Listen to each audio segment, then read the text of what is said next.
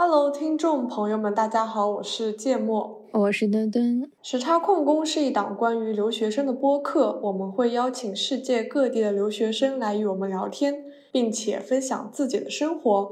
我们试图用轻松欢快的语言来揭秘留学生活中开心或者不开心的事情。今天很开心邀请到了一位新的嘉宾来和大家打个招呼吧。Hello，大家好，我是克斯斗非斗 Freedom 的主播之一绵绵。我现在是英国巴斯大学就读心理学本科 Final Year，然后再过一个月我就要毕业啦，祝贺！太开心了，贺电贺电，我也是。然后这次邀请绵绵来跟我们一起录制关于。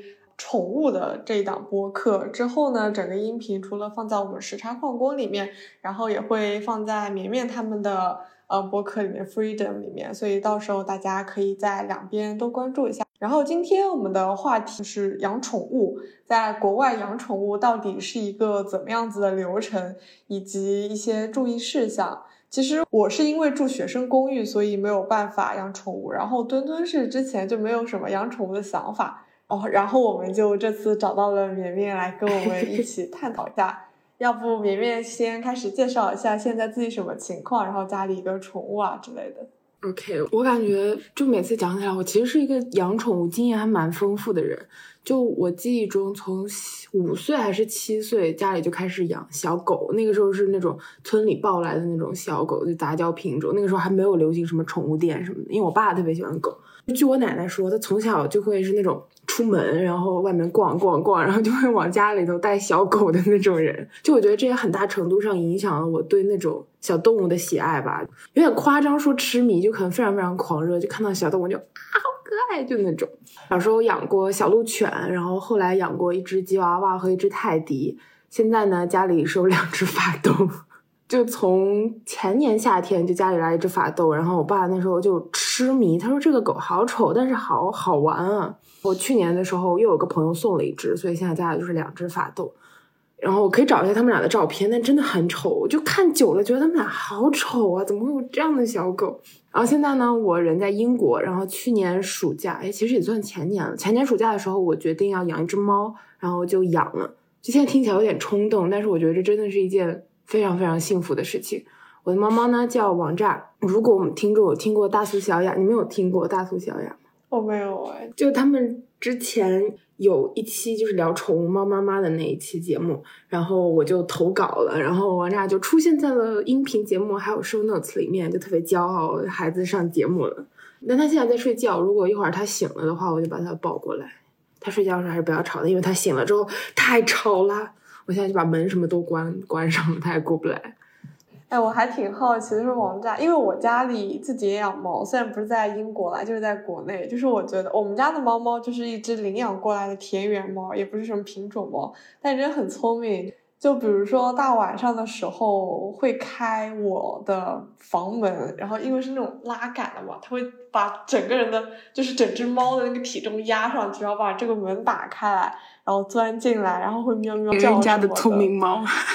然后每天晚上我不得不拿一个那种挡的东西挡住那个门，避免它半夜钻进我的房间，然后打扰我的睡觉。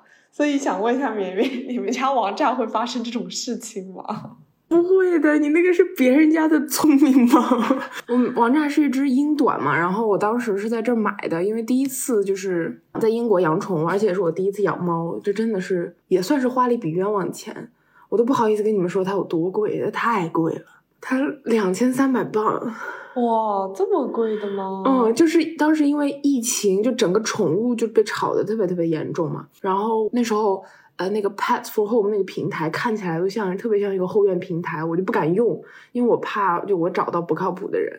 然后最后我就是我跟我朋友一起在 Instagram 上找了一个在伦敦的一个老奶奶卖，都甚至拿到了她的族谱，就什么祖上五代都是英国佬，就是纯纯英国佬，所以她特别特别的笨，真的就是那种聪跟聪明。沾边的事情，他是一点不干，就只这个样子。哦，这金渐层是吧？啊，是只乳色的，不是金渐层。嗯，哇，就还蛮好玩的，就看起来就不太聪明。嗯，想问一下，就是在英国买宠物或者买猫猫有什么踩雷避坑吗？真的有，避坑。我给你讲那个故事吧，我真的之前我跟我朋友吐槽过，但后来就一直也没有分享在英国我买宠物的经历。我一开始找的其实不是我买到王炸的这家卖猫的人，我一开始找的是在我我一开始想的是。那个 Pet for Home 那个 app 看起来不靠谱，但是别人要是他有自己的网站，他依然既然愿意花钱花时间去精心做一个网站，那他应该还蛮靠谱的吧。然后，所以我第一次搜的时候，我是在网站上搜，就是搜，因为我定好了我想要英短，然后想要颜色，就想要个乳色的嘛，那我就搜这个关键词。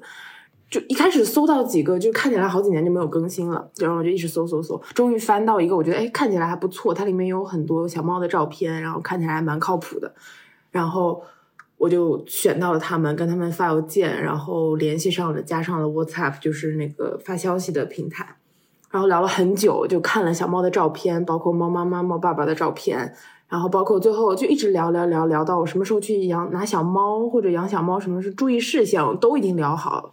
而那个时候，因为很巧是我给他发消息的时候，他刚好是小猫快要出生了，所以相当于是我见证了看到它出生时候的照片。那时候就会觉得啊，好特别哦，就那种感觉，就当时就特别激动。激动，激动，激动，直到某一天晚上，就是快要交定金那个时候，前一个晚上，我就翻来覆去睡不着，我都不知道，我现在想想也不知道，不太知道为什么，就特别焦虑吧，可能。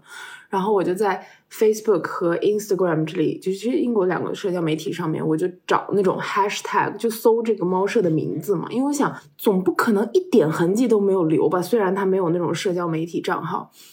其实我也不知道我为什么会这么做，就可能就是第六感很棒，就非常奇怪。但我当时就搜了各种各样的关键词，发现我无论如何就怎么搜，变着法儿倒过来颠过去，少一个词多一个词，我都搜不到任何关于他们有关的信息。我就一直找找找，就大概在三四点的时候就一直没睡，我就找到，终于找到了一条 post，还不是带那种 hashtag，它是带 tag，就 Instagram 那个 tag 就标了他们。然后我就找到了，是一个之前的卖家，然后我就联系到他，说想问问，哎，你的就是买过来的那种养猫的体验怎么样？卖家人怎么样？然后他就跟我说，他在这里，在这个卖家那儿买的这个猫买来之后，到家一周就各种生病，然后就然后好了，好像小猫就一直不太好。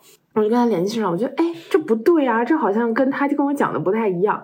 就我继续跟他在聊，然后同时呢，我就把我跟他聊天记录发给那个。买家取得就是跟那个卖家猫舍取得联系嘛，因为那个我聊的那个人他也不是新手养猫，他是有那种自己好像有，就是他去买猫就是为了自自己做繁育这样子，所以应该也是蛮专业的。嗯，对，然后就回到我跟猫舍这边聊天，就他看到我给他发那个图片，就是我跟另外一个人聊天记录之后，他就跟我说：“哦，看来你不相信我，那如果是这样的话，我觉得我们就没有必要继续了。”然后他就把我拉黑了。就这个故事就戛然而止了。我一开始还想说，我是不是可以跟他对？我都想好了，我要跟他对峙一下。他要是这么说，我就要这么回他。就 我连这个机会都没有，他就给我整个拉黑。对，就这样。后来我就跟我朋友就出了这个事情，我说怎么会有这样的人啊？然后后来我们又慢慢找，慢慢找。后来是在 Instagram 上找到了一个 follower 也比较多的，然后 like 也比较多的。他就是看起来是卖了很多年，有经历、有经验，而且会比较会装扮自己的那种网站，是一个苏格兰的老奶奶。对，然后就这样去找他聊。他一上来就这这算是一个比较好的经历，因为他一上来他就跟我说：“我要跟你视频，我要给你看猫到底是什么样的。”然后我就跟他讲了我之前那个经历，一方面也是说，哎，我都跟你讲我这个经历了，这么惨，你应该不会再骗我了吧？就抱着这种心态跟他卖惨。然后他就跟我说，你以后一定要跟他们，就是跟卖家去视频，因为视频的时候你能看到动态的小猫，小猫生活的环境，这样他就没有办法骗你了。对，就是这样。然后吸取了上一次的教训，第二次我依旧接着 hashtag 搜索。他的整个评价还蛮正面的，是件好事。但是其实还是有个小插曲，我之前也不是理解为什么，就是他给我看了那个小猫的生长环境之后，他给我发了一张他妈妈的照片，给我发了一张他爸爸的照片。然后妈妈那张照片，猫妈妈那张照片看起来就是在他家那个环境里拍的，但是猫爸爸那张照片看起来都非常的精致，是那种高级高清摄像头拍的。然后一开始就觉得没什么，就觉得很帅，因为发腮发的就是赛级的那种。然后我后来就一直在搜，结果在。另一家猫舍的 Instagram post 里面找到了这张照片，我说：“哎，这不是这是网 图吗？” 对，就当时已经交了定金，我记得就没什么办法。然后，但是因为我知道这个老奶奶聊起来人还挺好的，我就问她，哎，我好像在别人的地方看到了这张猫爸爸的图片，这是怎么回事呢？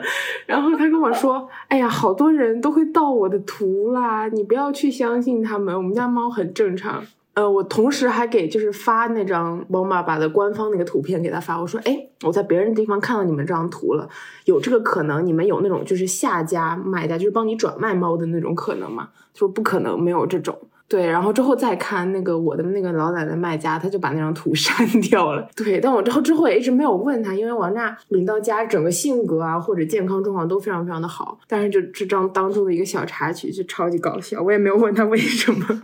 哇，好曲折啊！这个故事，你真的是在英国学会了，就是高效利用社社交媒体网站进行数据收集。对的，一整个拿捏住了。但是我有点能理解，就是你把那个聊天记录发给你第一家的人，然后他觉得你不相信他。我觉得英国人是有一点点奇奇怪怪的点在身上，或者说他觉得，呃，我和你个人之间的聊天是一个很 personal 的事，然后你把它分享给别人，或者说如果和你聊天的人知道你把这个聊天记录分享给第三方了，我觉得他可能也会不太高兴。对，就我能懂他不高兴，他可以，我在期待他给我一个解释，结果他，哦，他给我拉没了。对，而且他的确，但是我就是好消息是，我们的第六感也是没有错的。他后来被就是他虽然有官方的整个证件，但是他后来被查处了，然后被吊销了就是营业执照这样子。就是他的确有卖生病的小猫这样子。那你是怎么知道这个信息的？对，就是我和之前那个联系上的，就是原来那个。买家就是我找到的那个唯一的那个买家，我们俩就联合打压，然后他就把他举报了，然后后来他就牛。他当时把你直接拉黑，肯定就是他心虚，就是都都没办法跟你对峙，然后所以就直接把你拉黑了。对，对。然后说到其实养小宠物的话，大家可能除了最大众的小猫小狗，还会有一些比较。小众的宠物啦，然后想问问绵绵，就是说对于就是养宠物这个方面，自己有幻想过养养养点别的小众宠物吗？我原来其实一直就想想要养一只大狗，但是因为爸爸妈妈一直不同意，就没有没有答应，就很普通的想养那种金毛阿拉斯加那种大狗。但是自从养了猫之后，我就不想养狗了，我现在就想特特别想养猫科动物。我梦中的宠物就是豹子。就我不知道你们有没有看过《花少三》，就第三季，那个时候我印象特别深刻，我到现在都记得。哦，我知道，对，超级好看。他们当时去非洲，就是帮助一些动物从那种呃救助基地搬运到大自然去。然后当时张若昀就和三四只豹子坐在那种车的后面后备箱那个笼子里面。然后当时那个就可能剪辑手法也有关系，就特别特别的岁月静好。我觉得哇，他们是一些非常非常和平的。看起来非常凶猛，但是其实是一些非常友善的那种有反差的小动物，我觉得太可爱了。然后我就总是在视频网站上刷到别人什么在迪拜养狮子啊，什么野外捡到一只狗回家发现是只狼这种故事，我觉得太羡慕了。哎呦，好棒啊！就是我感觉豹子这种东西，可能就之前小时候看《动物世界》的时候吧，唯一印象就是跑得很快，还有那个广告。我忘记那个广告是讲什么了，反正就是知道你在说什么。对，前面一个人在跑，后面有只豹子在追，然后，但是 我也不太记得那个具体是讲什么广告了，反正印象还是挺深刻的了。我之前看到过，就是之前不是有一个很丑的一个，我忘记那个动物具体叫什么了，然后就是当时在微博上火了嘛，然后后来下面的人说。这个长得好丑啊，就是丑萌丑萌的。后来我去那个动物园的官方公众号上看，其实是可以领养的，而且可以选择一整年领养。然后好处一些福利的话，可能就是你每年可以去跟那个动物，可能给它一些喂食的机会啊，或者拍照的机会啊，反正就是一些亲密接触的机会。我当时就觉得，嗯，好像还不错呢。而且你领养它的话。也算是在做一些公益嘛。之后我就看了一下价格，而且每不一样的动物，它们的领养价格还不一样。然后我看了一下，就是当时网上很火的那个，那个丑萌丑萌，我具体叫什么叫什么动物的，我有点不太记得了。它领养费可能一年大几千块钱，就可能不是很便宜，也不是很贵。但如果说有这个想法的话，其实我觉得去领养一下还蛮酷的。每年可能平常就是如果没有这个精力去照顾像小猫小狗这种小动物，远程领养一个这样子自己的呃动物什么儿子女儿的话，我还是觉得幸福指数挺高的呢。就我记得之前疫情的时候，就因为疫情，很多就是道路封控也好，物资封控也好，有很多动物园的动物就是处于一个挨饿的状态。当时有一些动物园，或者说就是比较有影响力的动物园，它就在那个相关的社交媒体上去发出这么一个请求，就是向网友看，你给那个动物买零食，相当于相当于你认养了这么一个，就是网络形式去认养了。然后我记得当时河马去知道这个事儿之后，专门去联系了动物园去做一个捐助，这样。那还挺好的。我之前在爱丁堡的时候去动物园，还去看了大熊猫，因为爱丁堡的那个动物园也是有两只大熊猫的。然后呢，嗯，过的生活品质还挺挺好的，就是当时看了一下他们整个园区，就是。给大熊猫的那个园区就特别大，然后也有分室内场跟室外场。当时我去的时候，因为正好在下雨嘛，所以大熊猫都窝在那个室内里面。然后他们还做了一个还讲解屏幕放在外面，然后讲解大熊猫的一些习性啊，一些什么的。然后当时我和我朋友去看，就说，嗯，大熊猫过得不错，放心了。过得比我们好，对的，就会发现其实英国小朋友特别喜欢大熊猫。就我去年不是在学校上班嘛，然后我们之前有做一期就是动物的那种，就是问他们，我就问他们喜欢什么动物，结果一票的小姑娘就跟我说啊，我最喜欢熊猫。嗯，我说你们居然知道有这个动物，真不错。对，哦。所以说，其实绵绵之前一直在国内都是养狗的嘛，然后那后来怎么就直接倒戈到猫猫团队开始养小猫了呢？因为方便，养猫 真香。我感觉现在真的好像，是不是有越来越多的人就都开始养猫了？嗯，就我感觉身边的人就慢慢都开始养猫，其实上班的人都开始。就连我爸妈，他们其实到现在都还不是很喜欢猫，就总觉得说猫猫特别的阴气很重，就给家里就可能会带来不祥，就那种说法。但是每次视频跟他们视频的时候，给他们看王炸，他说：“哎呀，王炸！”就 我就嗯，等你来，等你看到它，你就会喜欢猫的。其实当时养的时候，我的心里想法是觉得，我就是想养一只宠物，具体是什么品种。我就觉得还好，就猫和狗都还 OK。就在我的社交里面，我最喜欢就是小朋友和小动物，都很好。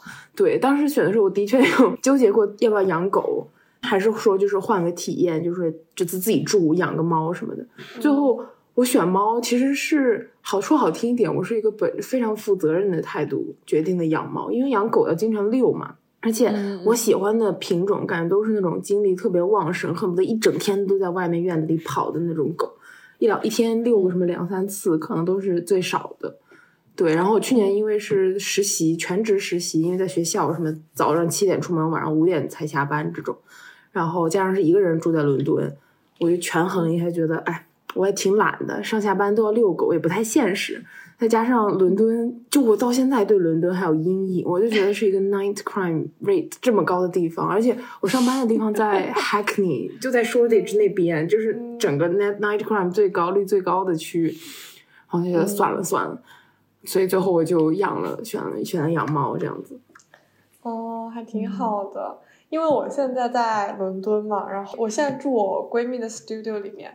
然后呢，他最近就是有去联系到一些狗狗的主人，一些外国人，然后去帮忙遛狗。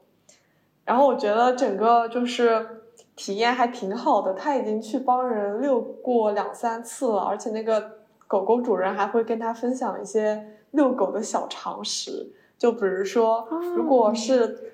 和狗狗一起去那种遛狗的 park 里面的话，一定要人先进去，然后狗狗再进去，不能狗狗先进去，人再进去。因为如果让狗狗先进去的话，它会觉得自己很牛逼，会 privilege，会不尊重你这个主人。所以说，一定要让主人先走进去，让狗狗知道你才是主人。哦，我当时听到这个理论，我就觉得有点离谱，但好像又不是不可以理解这种状态。对，嗯。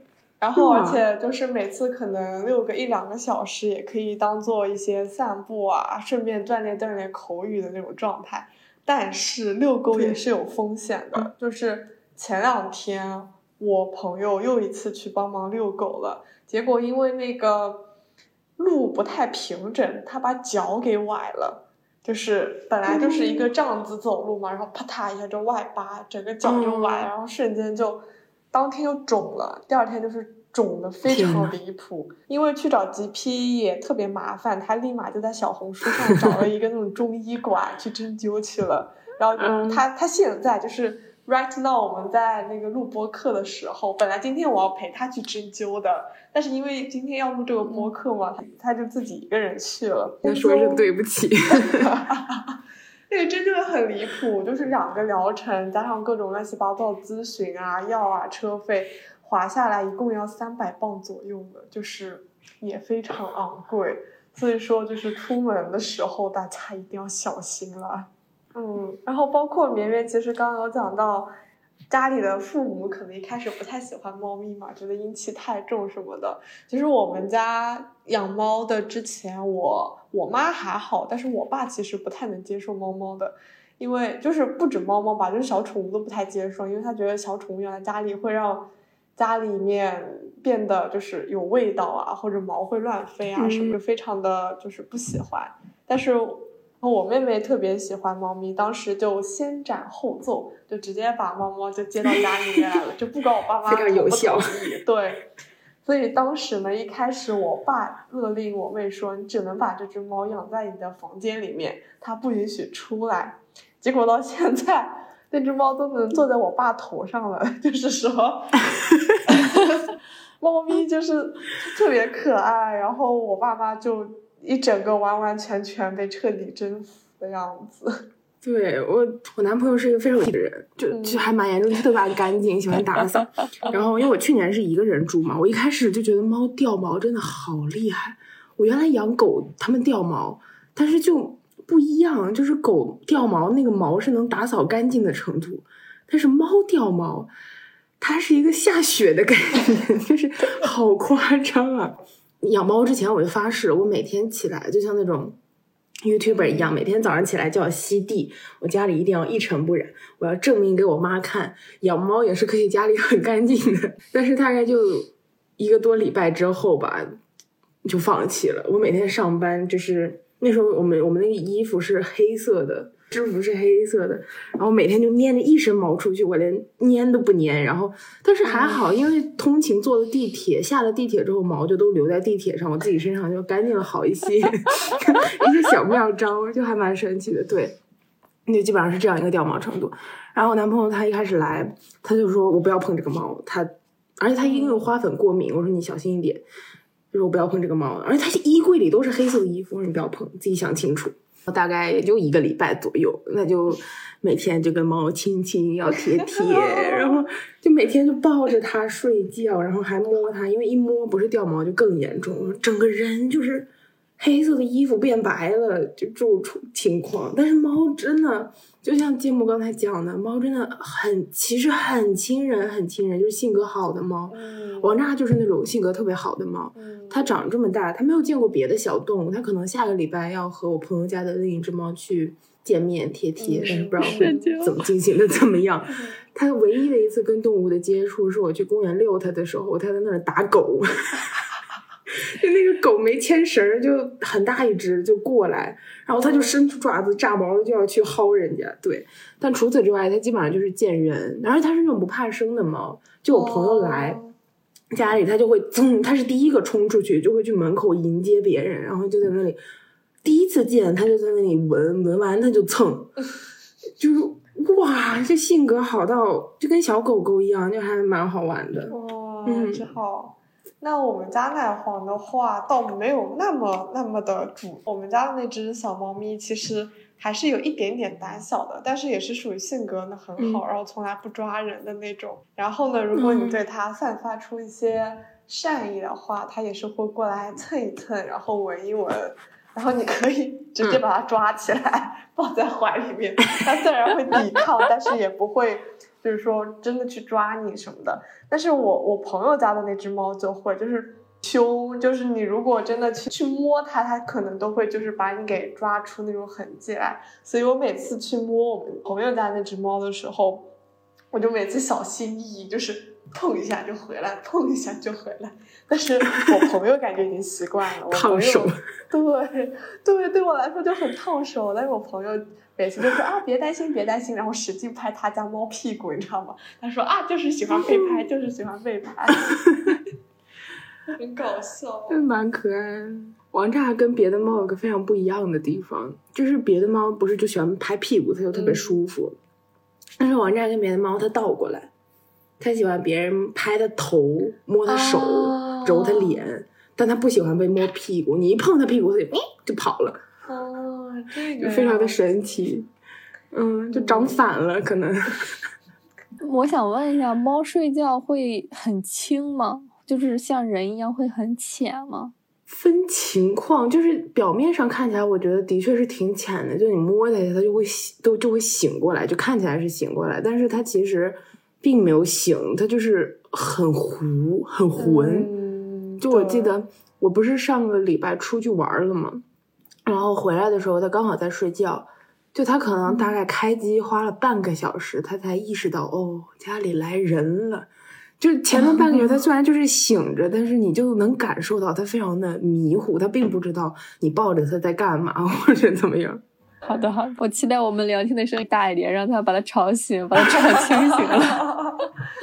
笑死！我们家猫猫其实也差不多，就是有时候你去碰碰，然后它如果真的睡得很沉的话，它甚至可能不会醒，但是你碰多了，它眼睛就是半睁半眯，就是醒也没有完全醒，然后睡也没有完全睡，就那种迷迷糊糊的状态，还挺可爱的。就是有点贱贱的基因在里面吧，就看到 猫咪那个样子，忍不住就去戳一戳，想要去抱一抱。然后我们家猫猫反而就直接溜掉了，换个地方睡觉，就不在我旁边了。对，哎呦，对的。就我记得它真的烦到一定程度，它就会到那种你摸不到的地方，就什么沙发底下哦或者床底下。墩墩，听我们这么讲，你有你有想要养宠物的想法吗？我就特别想养猫，就是我调查了一下，就我身边百分之八十的人都养猫，我说原来也是养狗，都转入到养猫的阵营了。哦，就是，而且就是我室友也也有一只猫，但是它那个是流浪猫，就是在收养的嘛。然后那只猫就是就很不亲人。我室友就说，就是它经过被遗弃，或者说有一段流浪之后，你再怎么亲它，它都不会亲你。我到我舍友屋里去吃饭，他家就是当我俩很安静的时候，那只猫才会出来，出来巡游啊，也不什么之类的。然后，如果我这两扇门，就是我舍友屋的门和我的门同时打开的话，它也会安静的进来。晚上我在这儿就是也不知道干什么事儿，一回头，因为那只猫是黑色的，我一回头就是你的眼角的余光，意识到你就是你的左下角有一个黑的东西在动，我就很害怕，你知道吗？就是就是我一回头，关键是我一回头，它看见我动了，它嗖儿它就走了。然后我也吓一跳，就是我俩属于互相吓。就是蛮可爱。我刚养猫的时候，其实有这种状况，就是嗯猫它没声儿嘛，然后我也不习惯家里突然多出来一个东西，就是你突然一回头就有个东西在那儿，或者说你要准备去睡了，但是忘了家里有只猫，然后门就顺手给带上了，然后它就开始叫。对，但是现在我不知道是被我养坏了还是怎么样，我们家王炸话特别多。就是它如果现在从那扇门那边走，就是门走出来，它第一次看见你，它就会开始叫，嗯，就是非常非常的 attention seeking，就是这样一个存在。我哦，还挺可爱。这样很好，总比总比黑色的猫，然后一声不响的进你屋，然后你一转头发现它了，它就一声不声的，它就抓紧嗖嗖的跑，你知道吗？就是我不知道是它吓着我还是我吓着它，就是它应该向我道歉，还是我应该向它道歉？互相道歉吧。真的是，嗯，我真的它再吓我几回，我都感觉我的心脏病都快要吓出来。对，听起来还蛮可爱的。嗯，就是对，我想养一只粘人的小猫。那得看性格。我觉得就是，如果你想养粘人小猫，你一定在去挑小猫的时候要去就是抱一抱啊，摸一摸，就是因为每只猫的性格还挺不一样的。而且感觉大部分会是那种从小养起来的猫，就可能会方便一嗯，点。会，嗯，嗯，对，会更粘人一些。啊但是还有，我有一个姐姐，她家里养了两只猫，就刚开始养一只什么大橘嘛，就是小橘猫，另外一只就就还好，就正常。然后另外又来一只小小花猫什么之类的，然后那个小花猫叫什么小乖什么，就特别争宠，还欺负原来的老大，就哪怕那个大橘猫比它大几倍。就是把人家欺负的嗷嗷叫，就那种，就只要那个小的来了，那个大的就自动让位，就非常的害怕，嗯然后把我姐给心疼坏了，就是把他俩单独隔离开。我现在也有在考虑养第二只猫，但是就很纠结，就会不会伤到家里第一只的心？养二胎真的是一个非常怎么说呢？我觉得很玄学的事情。对，对，就是家本来有一只小猫，但是因为家里面可能不太让养，然后想在我们家寄存一段时间，就养一段时间。然后当时我们想，那养一只也是养，养两只也是养，那那就是放我们那边养一养就无所谓。当时就提着笼子把那只猫放到我们家来了。然后我朋友那家那只猫呢，就是属于就另外一个朋友，不是前面那个朋友，就是就是就是这个新的朋友他们家的这只小猫，就是属于胆子比较小的，也是一只那个英短，是银渐层。然后就是胆子特别小，然后一到我们家把笼子打开之后，就是钻到那种角落里面去。然后呢，我们家奶黄看到那只猫就非常生气，就是疯狂骂街的那种程度，甚至要感觉打起来了，你知道吗？然后当时我们就是大概让他们两个相处了，可能有两三个小时或者大半天。然后看奶黄实在是有点不行，就是，然后后来就意识到了，原来我们家那只原住民一胎，然后就是它就是属于那种领地意识很强，然后就完全不能嗯接受二胎的存在，然后就放弃了养二胎的想法。对我朋友家的那只猫，就是领地意识很强，就是强到家里来一个人，就比如说他屋里进过一个陌生人，他都会去他的床上尿一泡尿的那种猫。对，就是但凡家里发生过一些什么变动，它就会就是做出一些反馈那样子的一只猫。那我有一个问题，就是假如你和你的男朋友就有一种那种肢体上的打闹也好，或者什么也好，就是你的猫猫、你的王炸看到之后，它会出现偏袒吗？我试过好多次，它没有反应，就是扭头就走了，它根本就不搭理我们。啊，对，有的时候啊也很好奇，它到底是觉得我是一个人呢，还是它觉得我跟它差不多？我觉得它可能觉得我跟它差不多吧。嗯，嗯嗯，OK，呃，就是我了解狗狗可能会有比较多的那么一个倾向，就是呃我哥哥和我嫂子就是有点打闹的时候，他会向着我嫂子，不会向我哥哥。但是我不知道猫猫会不会有这种就是偏袒的想法，偏就我们袒的猫，它可能就是就坐在那儿，就就我现在这个姿势坐在那里，然后在那儿舔毛，就看着。啊，就就就就坐坐那儿静静的看。嗯，对，但是我觉得猫真的是非常喜欢看热闹的一个动物。就是我们家嗯现在住三楼，然后那窗有的时候白天会开，但是这只推英国推开那种窗就只有一个小缝儿，它肥了它也出不去。但是外面但凡有什么车开过啊，或者邻居家的小孩儿哭叫啊什么的，就蹭它就飞奔过去，就非要看。然后公寓外面那个走廊上面要是有动静，它也就立刻就跑到门口去看。然后家里如果门铃响了，它是家里跑的最快的那个，它明明也按不着，但它就是跑的最快的那个，太神奇了。哦，我们家也是，就是我啥都没听见呢，然后，然后奶黄就直接跑到门口，然后可能过个几秒钟，然后门就被敲了，然后我就想，哇，这耳朵真好使啊！对，所以说，其实觉得宠物对于我自己来说，还是给予了很多精神上的支持，然后包括当时我隔离回家的时候。因为当时我回国的时候，在家里面还是要再隔离半个月的。当时我隔离的那半个月，和我很邋遢，然后奶黄陪我一起邋遢，然后每天就是给它就是铲屎啊，给它喂饭，然后也很治愈吧。就是有一只猫猫陪伴在身边，然后导致那半个月虽然在家隔离也，没有办法出门，但其实还是挺幸福的。然后想问问绵绵，就是。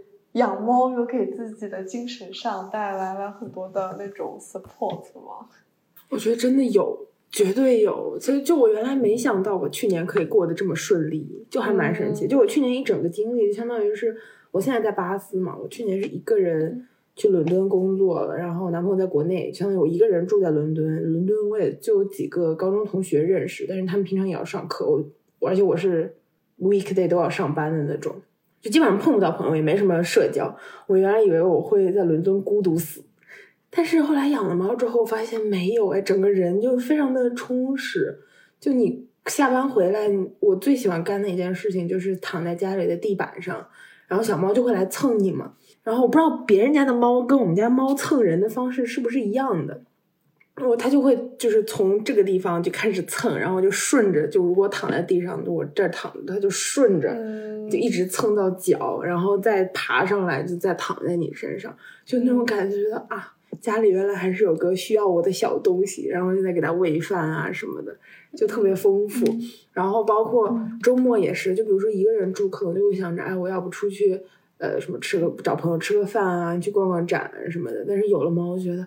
算了，我就和猫在床上再多躺半个小时吧，就那种感觉。对，哎，但是我有听海外养宠物的人，当然他养的可能是狗啊，然后他经常用狗狗去社交，就他的宠物帮他去进行一些 networking，而且你就是牵着狗或或者牵着猫出去，然后很自然的，人家可能就会跟跟你的狗或者猫打招呼，你一打招呼就有这个链接，然后没准你就可以 network 到比较。就是你平常接触不到的大佬 哦，原来还有这样，而且我觉得是比较倾向于是养同一个品种的狗的家长会社交在一个圈，可能他们就会隐隐的就觉得我们选的是同样的狗，就是某方面我们是兴趣相投的或者怎么样。就我们小区前面有个草坪，然后每周六早上非常非常的准时，都有一群腊肠犬的家长。站在那就特别像开家长会，你知道吗？就那些小短腿在那草地上跑跑跑跑跑追来追去，然后草地上可能就站着十几二十来个人，就可能拖家带口的就都来了，然后在那聊，就这么站着就聊天，还蛮神奇的。有一次看到哦，很神奇。然后像我当时我在爱丁堡的时候，我们那个图书馆楼下就是有一片很大很大的草地，然后我朋友就会跟我说。他自己一个人在图书馆学习学 emo 的话，就会跑到楼下草地去找狗摸一摸，就是来治愈一下自己的心情。想问一下墩墩啦，就是说，就是你最近，你最近是一个人在上海是吗？对，对。然后有想过养一只小猫咪陪伴一下自己吗？因为我有朋友就是跟我说，他到时候回国就是工作的话，打算。养一只小猫咪，连猫舍都已经看好了，是吗？这么快啊？其实。我会感觉我在上海比较孤独，哪怕有一些朋友或者什么，就是我觉得，尤其长大之后，尤其你自己在外面打拼的时候，你对就是这种陪伴的需求是越来越高的。那这样的话，你难免会想养一只宠物。但是我非常担心，就我现在我感觉我可能还会搬家或者什么之类的，就还会或者说我觉得上海这个城市对我来说太冷漠了，我有点怀疑它是不是我的最终城市，所以我可能还会波动，所以我就。非常担心我给小宠物带来一个不安定的环境。就是这是我非常考虑的一个因素。因为有了猫猫之后，你不能经常出去外出，因为你得时常照顾它。因为猫猫抑郁症起来真的很要命。除此之外，你还不能带它坐高铁，也不能带它坐飞机，因为国内很麻烦，有很多限制。也不能带它进行异地搬家什么之类的，所以我还在纠结，还在观望吧。就是因为我觉得养这个养宠物之前一定要有一定的责任心，包括什么之类的。但是也有朋友说，就是你只要养了，你绝对会负责到底。对，就是你不要考虑这些不安定的因素。那我希望 这个世界上能像你想这么想的人多一点。就是我之前就在养王炸之前，也有朋友这么跟我说嘛。然后我当时就是下定决心想好了，就是反正因为疫情也回不去，那我就不回家了。然后我本来也就这么说，我爸我妈要生气 我很难过了。但是我就想着，反正也没有那么想家，不回去也没有什么关系，而且他们也可以过来。就养猫之后，你看到那种帖子是真的会生气。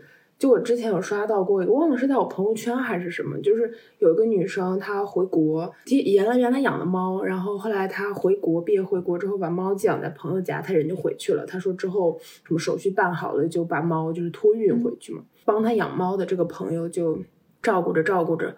结果一直等不来那个女生的消息，然后再去联系她的时候，她一开始一开始就是说，呃，手续还没办好，或者托运的公司，因为当时的确很麻烦，因为大家都在排队，很长很长的一个 list，然后就是等托运公司还没办好，办好了再说。结果等着等着等着，这个女生就失联了，就等就不见了，就联系不上了。对，就这种事情真的还蛮多，我原来想象不到，真的有人能干出这种事情吗？但是后来就总是能刷到这种故事，就觉得你如果要这样，那还不如不要养。就是在小红书上经常，也不是经常吧，反正就是刷到过很多不是很负责任的留学生。然后回国的话，因为没有办法把宠物带回去，然后可能就直接卖掉，或者就是可能寄养。但是像明云刚刚说的，可能。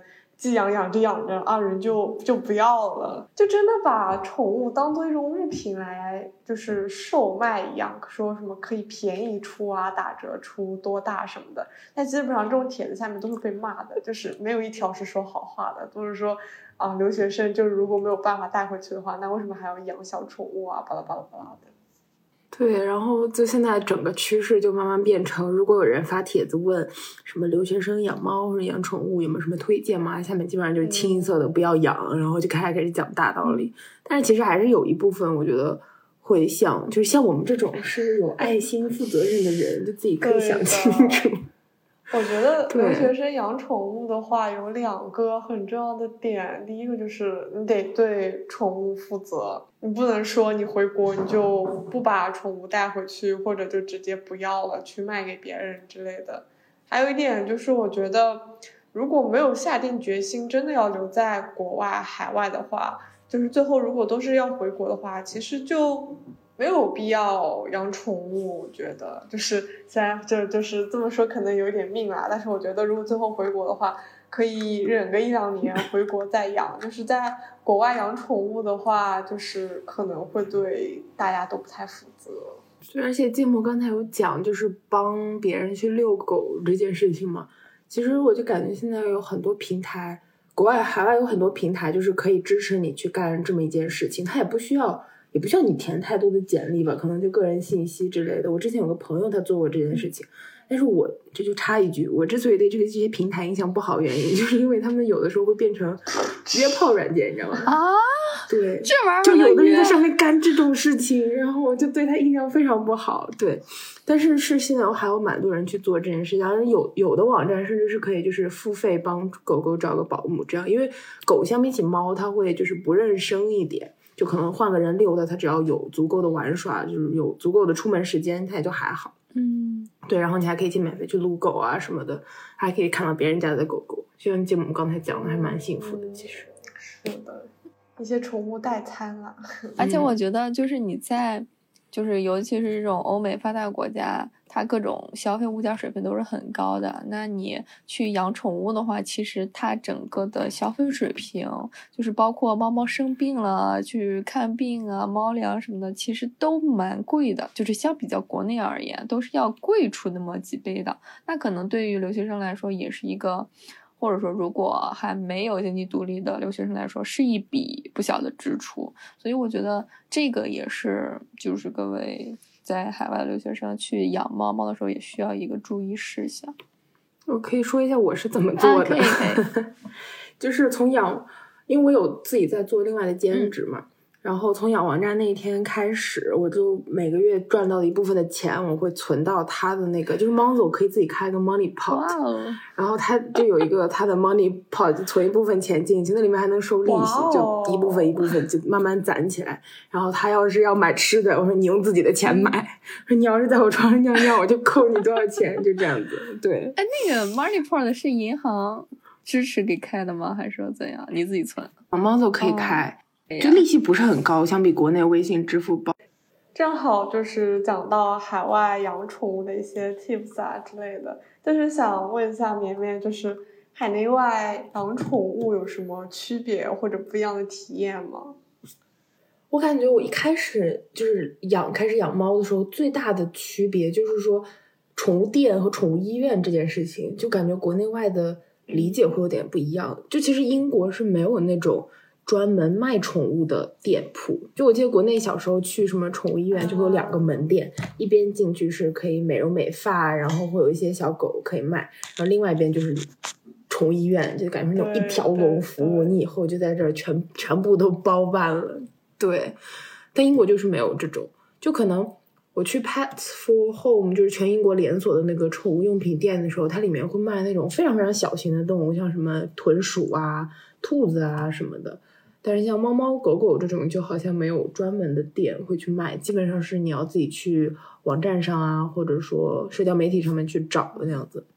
跟国内不同的就是这边的繁育人比较专业，或者说大部分人会常走就去买。除了领养之外的话，就那些繁育人基本上是都是有官方认证机构的。像王炸的话是一个叫 GCCF，就是什么 Governing Council of the Cat Fancy，哇，原来它叫这个名字。对，就是有那种官方，他给你批准，你才可以卖猫。然后之后所有你负责卖的猫，它都是有这种官方认证。然后他们就会去带猫参赛啊，什么之类等等。对我之前挑选繁育人的时候，就加过一些华人猫舍的微信嘛，然后就总是看到他们会去参加什么选美比赛啊等等之类的。对我当时挑的时候，就感觉这个差别还蛮大的。可能这边就更多的是你要自己用心去做功课。然后真的就最后找到一只你心仪的，而且买家也是你，卖家也是你心仪的那种，就沟通的起来的那种。对，会花一点时间，但是整个过程就是费脑子，但是还蛮对我来说还是一种蛮享受的过程。对，但在国内感觉家里小时候就很方便，就什么亲戚家小狗生一窝，拿一只去，就这种。对，甚至我们家那只猫猫当时领养过来，就是在闲鱼上面，然后正好就是那个地区范围内说家里就是那个母猫，然后就生了一窝小猫嘛，然后说可以免费去领养，然后当时就在闲鱼上联系了一下，就直接冲过去看了一下，然后挑了一只感觉就是挺好看的一只三花，然后感觉性格也不错，然后。可能当时一两个月大吧，然后就抱回家了。对，一开始胆子还挺小的，现在越养胆子越大了，已经。太好了，一两个月，我超想养那种，因为我之前帮朋友养过一只一个月大的布偶，就刚接来那一天就放在我之前的家里，然后就好小，它第一个晚上到。我就没睡，我就让它在我腿上趴了一个晚上，但是就好幸福。那是我第一次，人生第一次听到猫咕噜咕噜的那种声音，就哇，好幸福。对，但是这边的猫就是那种基本上有官方注册过的，基本上都是十三周之后你才能去拿。那个时候其实已经算是一个中号的小东西了，虽然还是跟个大耗子一样，但是就是比那种小小猫会稍微大一点。Have a question，就是。猫奶是什么样的滋味呢？就是你母猫给小猫，去问猫妈妈，不是得问小猫吧？就是它吃奶得吃到几个月啊？小猫就几个月可以断奶？一两个月吧，因为我们家猫就是一两个月领养过来的，所以我感觉大概喝到一个月、一个半月、两个月的时候。就差不多可以停，然后开始吃一些猫粮了。但是小时候吃猫粮也吃的都是那种幼猫的猫粮，然后可能再买点罐头之类的。后来慢慢变大的时候，再换一点成年猫的猫粮。对，我因为我是十三个月十三个礼拜接过来的，所以他来的时候已经开始吃猫粮了。但是卖家有跟我说，你要是就看他吃的就是不太连贯，就是吃不吃不吃不太好的话，就可能要拿水稍微泡一泡给他吃这样。那有那种专门猫奶的那个粮食吗？饼干，猫奶的饼干。我知道有，因为猫它不是不能吃那种牛奶牛奶制品，好像会消化不良。然后之前给王炸买生骨肉的那个店铺，它是有专门卖那种和生肉泥和羊奶打在一块儿的，就是小孩儿有点像婴儿吃的那种肉滚泥的那种感觉的那种一袋。羊奶我也是听说过，那个康猫奶是确实是没有听说过呢。给小猫喝羊奶，我我是听说过，喝猫奶感觉好奇怪啊，从来没有听说听说过这个说法。就是应该就是猫妈妈刚生下来，就在妈妈身边，可能就会是的，是我猜。那为什么羊奶可以喝，牛奶就不可以喝呢？这个你就很专业了，你这个问题问的，就是问我们，我也不知道。对猫猫就不太耐受吧，容易拉肚子之类的。但是具体的原理得去问一下宠物医生。对的，就是它也是，其实也是可以吃乳制品，就像什么芝士奶酪这种，它可还可以。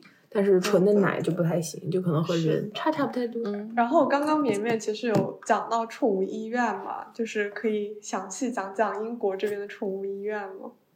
我感觉英国的宠物医院就其实跟很多英国这边的机构一样，就分为两种，一个是公立的，就是全国连锁的，就是刚才我们说那个 Pets for Home 那个绿色标的那个东西，它就卖宠物用品，然后还有宠物医院，不对，是叫 Vets for Pets，对，然后。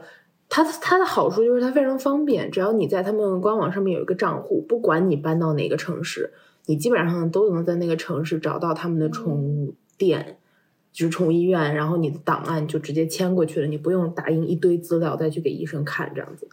然后另一种就是私立的，我稿子里这个比喻真的好好笑，我觉得像那种高端的月子中心，就是它可能有很多项目不是他医生不会直接告诉你说保险是包的。需要你自己去问，而且一定要到了一定的金额之后才会比较划算嘛。对，然后价格会稍微贵个那么可能十磅上下，但是也不是贵特别多。然后，呃，我个人的感觉，因为王炸之前我住伦敦的时候，离家最近的是那个一个私人私营的医院，是个老爷爷，感觉经营了他一辈子都在经营那家医院。我当时都体验了他转手给他女儿这种过程，就还蛮酷的。对，就他看起来就特别靠谱，然后我就带着去那家医院注册，我整体的体验非常好，但是体验好跟那个故事完全不太，就有点不太一样，就是，就是我。因为一般就是宠物新新宠物领到新家，然后他就会建议你等他习惯了之后，就带他去附近的医院，就是登记注册一下。这样之后万一有什么急事儿，你就可以去宠物医院直接找那个医生嘛，就跟人差不太多。因为我是第一次养猫，当时我就特别焦虑，我想千万不要第一次养猫，这只小猫刚接来就死在我手里，这样不太好。我可能这辈子都不会再养了，对，所以第一次去那个医院的时候，我就问了超级无敌多的问题，就比如说他要吃多少饭，一天要吃多少顿，是让他就是自主进食，还是说我订订餐定量给他喂，然后要喝多少水，我就一直问问问问到那个护士姐姐就笑着跟我说，You will be fine，不要担心，你没 事的，没有关系，他他很健康，对。然后，因为 第一次去宠物医院，不是会有那种 general health check，就是基础的一个检查。然后之前我就感觉国内的很高级啊，就是什么，我就听我朋友说什么要做什么血常规，然后还要就几乎跟人的体检一样，就是范围比较广，但是就是基本上测一遍。但是我带王炸去，那个医生他就这么着摸，就在肚子底下就这么摸了一圈，然后这儿摸了一下，然后眼睛掰开来看一下，就结束了。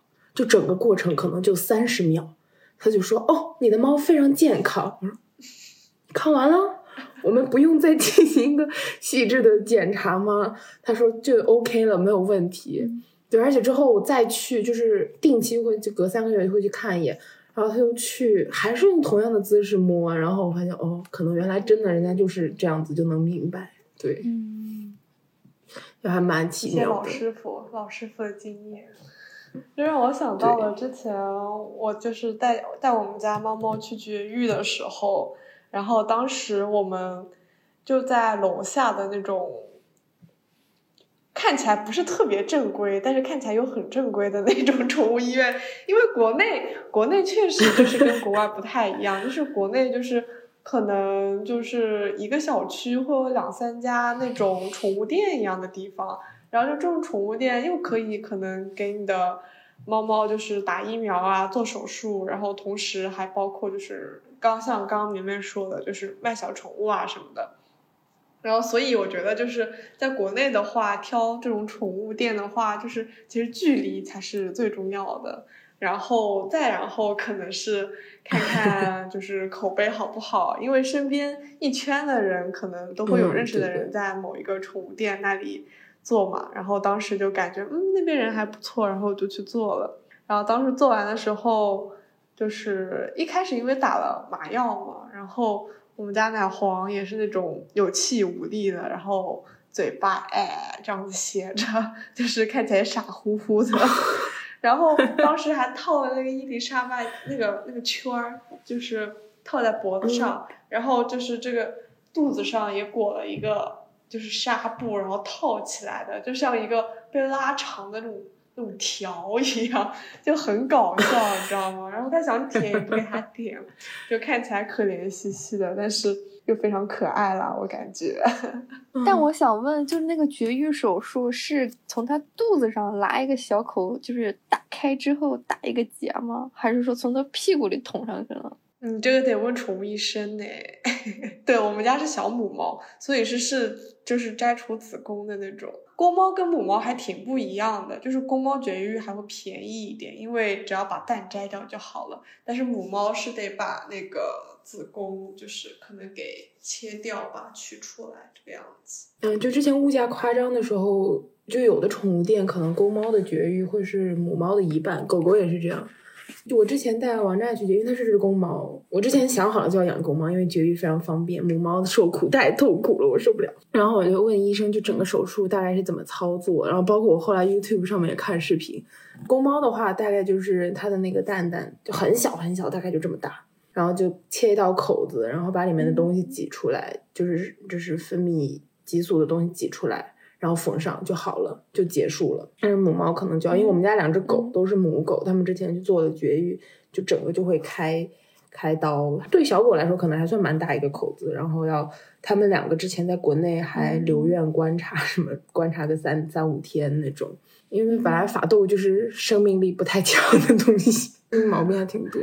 我是后来去了那种狗狗的咖啡店，我才知道原来母狗是会来姨妈的，就是他们会包一个那种，对的，像那种尿不湿一样的东西，然后裹在身上。哇，我当时就是 feel like 有一种看到那种新世界的感觉，因为母猫是不会来姨妈的，所以我一直觉得就是对。就是小母猫是不会来姨妈这种东西的，它只会发情，但是不会来姨妈。所以说当时我知道狗狗的那个会来的时候，我当时我震撼了，我说我靠，原来小宠物竟然会来姨妈的吗？就对，而且它真的会流血。对我们家原来养的那只吉娃娃，它也是只母狗，但是可能因为它小吧，就即使来姨妈量也非常少，就可能就觉得哎，这只狗怎么突然有几滴血滴？那个时候都不知道狗会来姨来月经这件事情。然后后来养了法斗，因为法斗体积可能会比较大一点，然后量会比较多一点。然后我妈就给我看，她如果不给她穿尿不湿，而且她有的时候会把尿不湿给蹭掉了，然后家里就会有点像杀人现场，就是说，就一整个要重洗，就一整套东西。对，我要说一个非常让我不爽的事儿，就是我过年的时候先去我朋友家。看他养的狗嘛，他都是两只小母狗，我忘了什么品种了，反正就很好看。然后中午抱完那两只小母狗，晚上去我哥哥那儿聚餐，我哥哥和嫂嫂养了一只小公狗。我一到那个饭店那个房间里，那只小公狗就是就跟撒欢儿一样，就是来找我。我刚开始觉得是我的魅力，我刚开始觉得，哎。我这魅力还挺好啊，还挺受狗狗喜爱的。后来时间长了，它开始直立，嗯因为我是这么坐着的，我的我的二郎腿翘起来，然后它开始直立往我的腿上扑，就是开始有一些不可描述的动作。之后我就我就意识到了，不是我的个人魅力，是我白天抱了那两只小母狗。嗯我就整个人就不好了，然后我整个人，然后你知道最后，最后我就站在椅子上走，你知道吗？因为我走到哪儿，那个狗跟到哪儿，我就就整个吃饭我都不得劲儿，我就一直盘腿坐，就是把脚收上来，而不是放在地上。我说救命！好气哦。对啊，但是我原来没有感觉到小动物的嗅觉这么灵敏，直到我上次有一天就在这边散步，路边看到猫就过来，突然就来蹭我。就我原来去猫咖，猫都不搭理我的，可能猫咖的猫你没有吃的也就比较冷漠，但是我就感觉我跟猫是不来电的那种。但是就那天就路上突然碰见一只猫，哎、它就开始蹭我，那时候就觉得哦，猫我在猫猫中会是受欢迎的那个人了。种感觉，对，哦，说到这个，还让我想到前两天在伦敦，然后坐地铁，然后地铁上有一个就是女孩子，然后带就是牵着自家狗狗嘛。我的天呐，那只狗狗是真的有点社交牛逼症在里面的。就 be like 我朋友先坐下去了，然后那只狗火速冲到我朋友那边去求摸摸，你知道吗？然后我朋友在那边摸。摸完之后，后来我那边空出来一个位子，我坐下来，那只狗又立马冲到我这边来求摸摸，然后我再摸一摸，然后我摸完了之后，他又到旁边那个一个男生那边去，又要求摸摸，然后那个男的又摸了两下，然后他又冲到我朋友那边去，又要去求摸摸。那反正就当时我们在地铁上可能待了有十来分钟。七八分钟，他大概换了有四五个人在那边求摸摸，你知道吗？他就永远就没有停下来说要一只狗，就是待在安静的待在那边的样子。然后当时我就跟我朋友说，这是我见到过就是最主动、最热情的小狗了。所有上了这节地铁的人都别想跑。对。啊，所以说，其实像英国在这边带宠物出去玩有什么规定吗？就因为我知道火车和地铁应该是没有什么关系的吧？没有，完全没有。就是但凡人能去的地方，宠物就能去；可能人不能去的地方，他们也能去。但是就是大概 我的整个感觉就是这样。之前我在我们频道分享过一个故事，我觉得真的。到现在，我再再讲一遍，我觉得还是很震惊。就是我当时从伦敦回巴斯，带着王炸坐火车嘛，然后那天那节火车就莫名其妙的人多，就可能前面 cancel 了一辆，就两辆车的人都挤到一辆车里面。然后我没买票，但是有绿色的灯，我就坐坐下了嘛。然后我一个人占了两个座，猫放在里面，然后我坐在外面。然后我当时就想完了，看到好多人上来，我想完蛋了，我这么大热的天，我要抱着我的猫过这个两个小时。然后接着紧接着就人越来越多，然后有个妈妈就带着她儿子就上来了。妈妈我没有偏见，但是她看起来真的很凶，真的很凶，我就觉得她要赶我走，你知道吗？她带着她儿子，他们俩难道不想坐吗？我肯定要没位置了。然后他们俩就路过我身边，那个妈妈就看了我旁边一眼，她说：“哦，there's a cat。”然后她就转身就到就走了。我说。哦，你不坐吗？这是只猫哎，对，就是这么很小的一个故事，但我觉得哇、哦，好酷哦！我就感觉，但凡在，但是没有没有拉踩，没有说国内不好意思，但是我的意思就是说，这种事情要是发生在国内，就可能我会主动让座吧，我甚至可能都不一定上得去公交车或者地铁怎么样的。你上不去的啦，你要是有宠物，根本不会给你上公交，给你上地铁，给你上火车啦。就连大巴都上不去，我感觉国内这种公共交通应该，除非是那种导盲犬，不然就是没有机会能上去。哦，我这个必须要吐槽一下北京，就是北京它都真的就不让你进，就是哪怕路边小店它都不让你进，就是让你把狗拴门口，不要不让进。然后，呃，我们去，呃，所以我一般就是。带狗狗外出的话，因为狗狗在家根本待不住，它一定要外出来遛。然后，那你去跟朋友约吃饭，你把它囚在车里，它就真的会暴走。然后你带它进去吧，就是我哥和我嫂，我去北京的时候，我哥我嫂有那个小狗嘛，就是我们一块儿出去吃饭，然后他就给我那个箱子，就是专门背宠物那个箱子，上面可以透气，就哪怕那样，他那只狗都不想待在里边。然后他就给他拉，我们在等位的时候，在四季民福等位的时候，他就我嫂子就给他打开那个帘儿了，打开那个上面，然后他就可以露出头来，然后。等到轮到我们了，我就直接背着它进去了。然后那个狗就是比我还高，你知道吗？就是露出头来，然后就是把我领到那个位置上了。然后我一回头，发现我嫂子不见了，是因为我嫂子觉着我那么太招摇，有点丢人，她就不想和我在一块儿。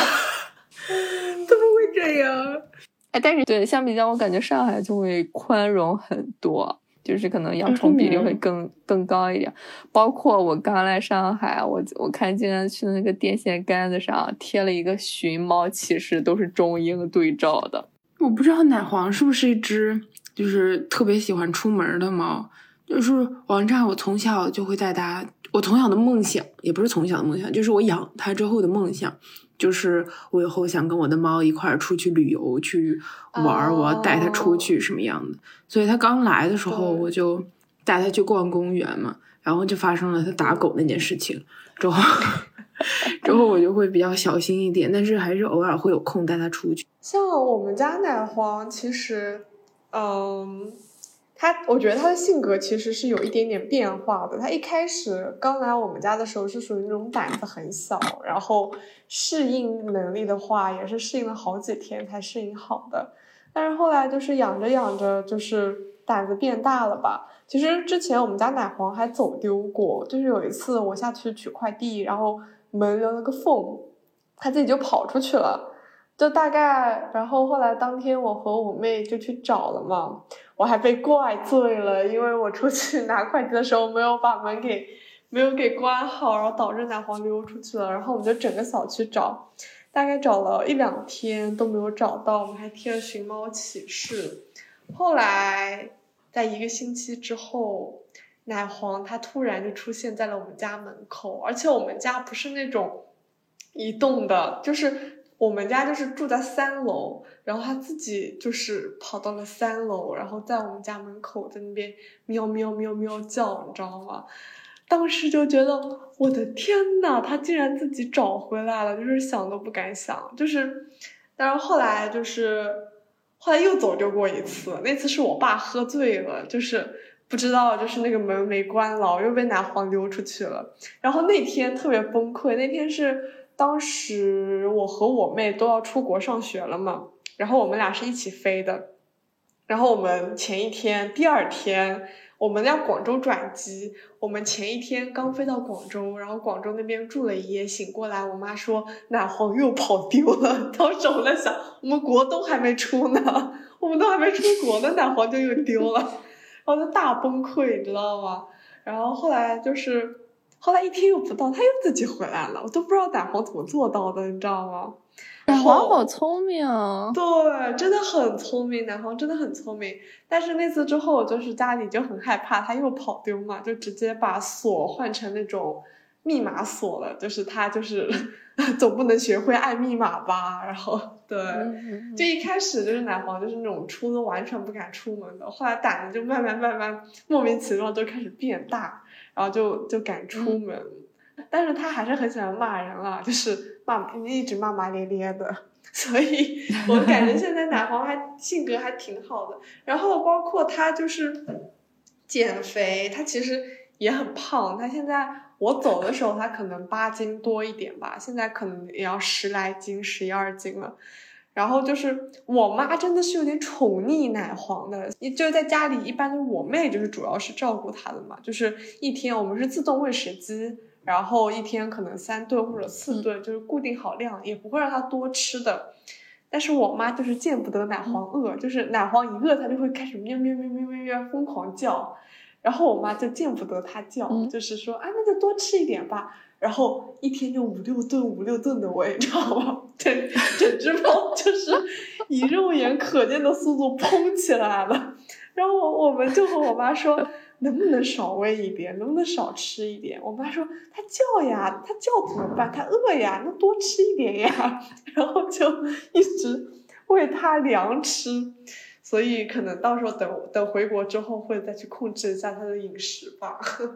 哎，说起这个，前几天我舍友的猫丢了。就是它好像没开窗户，我住的就是那种比较老的房子嘛，就是二层，然后就虽然不是很高，就是我们它是晚上丢的，然后我们就是满满小巷去找，但是也没有找到。第二天我舍友下班回来的时候，听到它叫了，因为它是跳到了隔壁，对，就是跳到了隔壁的阳台上，然后它饿了就一直在叫，然后它一叫被我舍友听到了，然后关键那那那屋没有人。就一直没有人住，所以我舍友不得不就是从这边的窗户台翻到了那边的窗户台，然后把它系系在包里，然后扔给我，然后我我给它扔放到屋里，然后它又从那个栏杆爬上来，就完全没有任何防护措施，就是我感觉就是可以叫消防消防人员来帮忙的那种程度，但是我舍友做到了，为他点赞。哇，好牛！就我感觉王炸是一只。笨笨的猫，就是我，我怎怎么都不会想到，想象不出来它是会自己走出去，然后还能找回家。就大家的猫都好聪明啊，怎么会这样？真的，而且王炸不是一只英短吗？就是我感觉是不是不知道是不是品种的问题，就特别能吃。然后，但是因为我不是就是有带它回国的这个打算，要上客舱嘛。然后我就在查，就是啊，带喵猫上飞机的那些航空公司有没有什么要求？然后其中有一条就是它对宠物是有体重限制的，就必须控制在八千克，就是宠物带猫包必须控制在八千克以内。然后当时看到这个我就大震惊，我就想不行，它不能再接着吃下去了，就必须要好好控制一下体重。但是真的很舍不得，尤其是就是小猫叫的时候，你就觉得，哎，它还是只小猫，哎，它就想吃一点嘛，就这种感觉。嗯，真的，每只猫猫性格好不一样。像我哥哥家，他们也是一只英短，哇，英短真的很常见。他们家英短从来不叫，就是我每次去他们家，他们家的猫就是真的跟哑巴一样，可能去过五六次，可能它叫只有。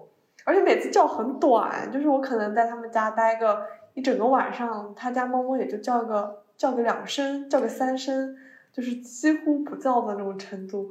我在想，我靠，这什么猫啊，这么乖？就是我们家奶黄就是不可能，就是就是会狂叫，撒娇的话也会叫，饿的话也会叫，然后你不理它的话，它也会叫，就类似于那种小宝宝一样。OK，那我们今天就录到这儿。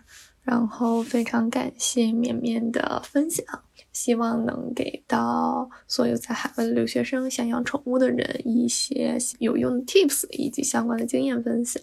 然后也请大家多多支持似懂非懂 Freedom 这档播客，他们是一档以心理学为基础的泛文化播客。然后也非常期待似懂非懂 Freedom 的另一位主播西西能够快点进行下一次的合作，一起来玩，一起来聊天。对，然后以上就是本期节目的全部内容了，非常感谢您的收听，我们下期再见，拜拜。